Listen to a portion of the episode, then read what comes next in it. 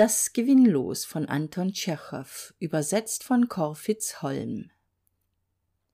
Iwan Dmitritsch, ein kleiner Mann, der für sich und seine Familie zwölfhundert Rubel im Jahre zu verzehren hatte und mit seinem Schicksal sehr zufrieden war, setzte sich eines Abends nach dem Essen auf seinen Diwan und begann die Zeitung zu lesen. Ich hab heute vergessen nachzusehen, sagte seine Frau, die den Tisch abdeckte. Sieh mal nach, ist die Ziehungsliste nicht drin? Ja, schon, antwortete Iwan Dmitritsch, aber du hast dein Prämienlos doch verpfändet. Ist es denn nicht verfallen? Nein, ich habe letzten Dienstag die Zinsen bezahlt. Was für eine Nummer hast du denn? Serie 9499, Nummer 26. Also, schauen wir mal.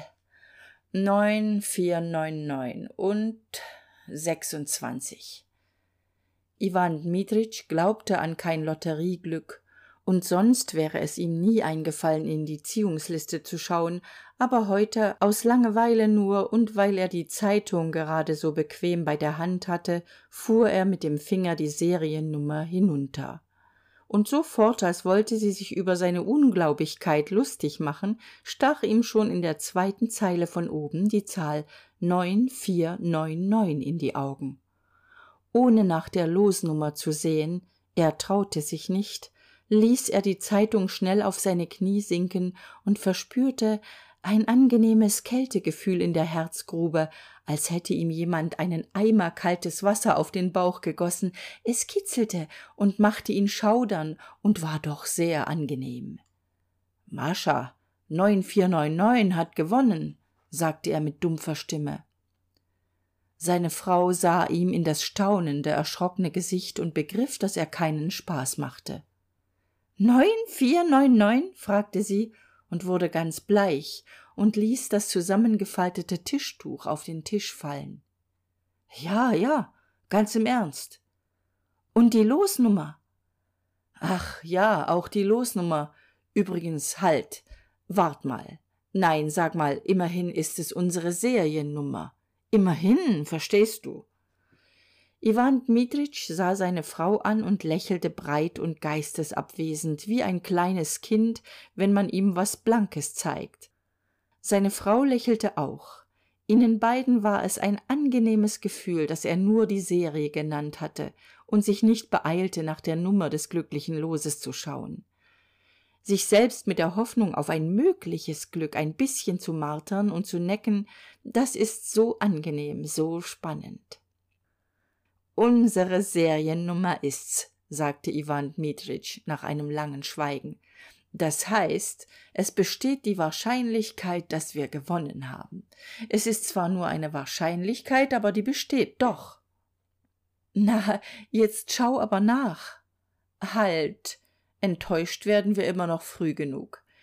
Es ist die zweite Zeile von oben. Das bedeutet also einen Gewinn von fünfundsiebzigtausend.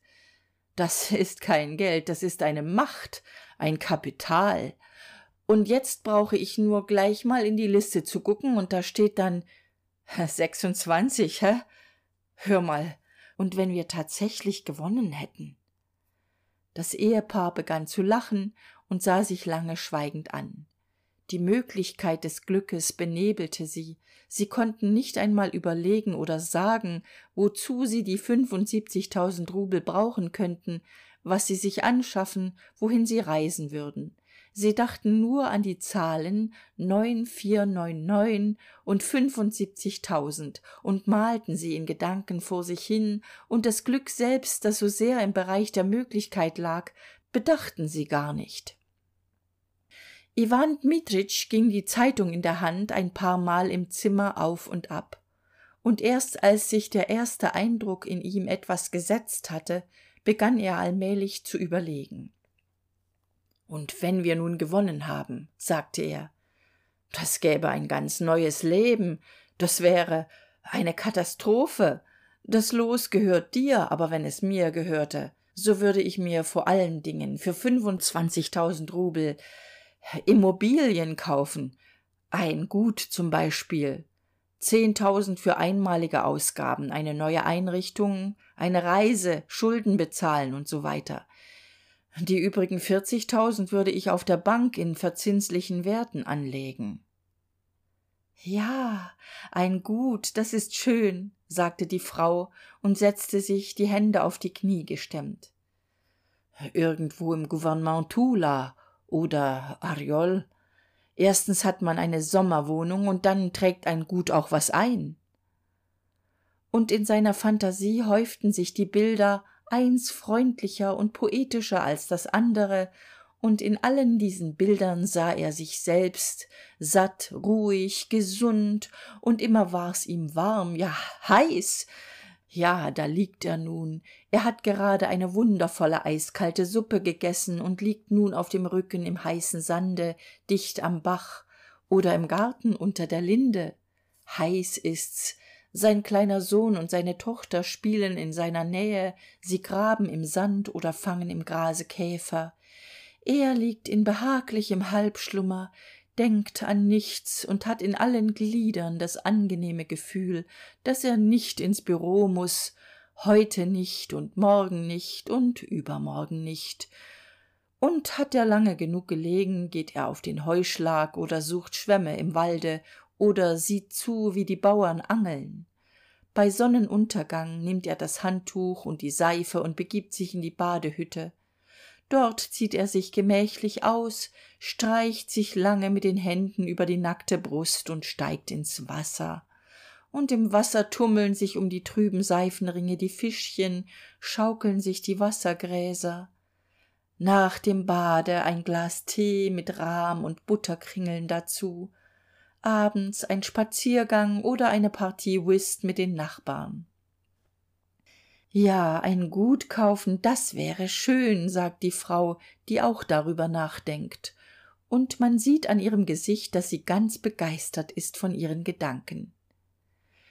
Iwan dmitritsch malt sich den herbst aus mit seinen regenschauern seinen kalten winden und dem altweibersommer in der luft um diese jahreszeit muss man extra lange im garten im gemüsegarten und am flußufer spazieren gehen damit man recht durchkältet wird.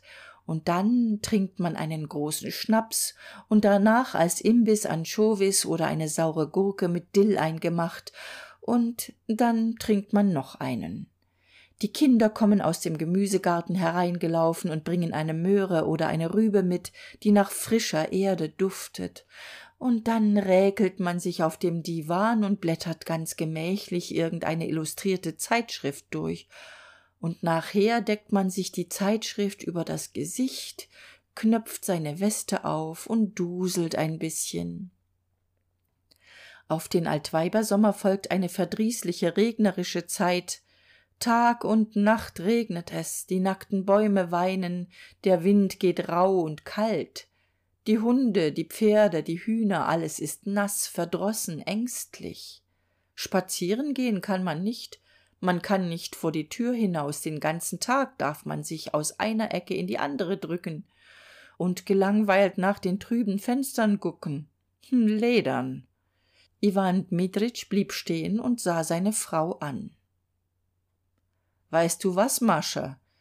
Ich würde ins ausland reisen sagt er und er begann darüber nachzudenken wie angenehm es wäre im spätherbst ins ausland zu reisen nach dem südlichen frankreich italien indien.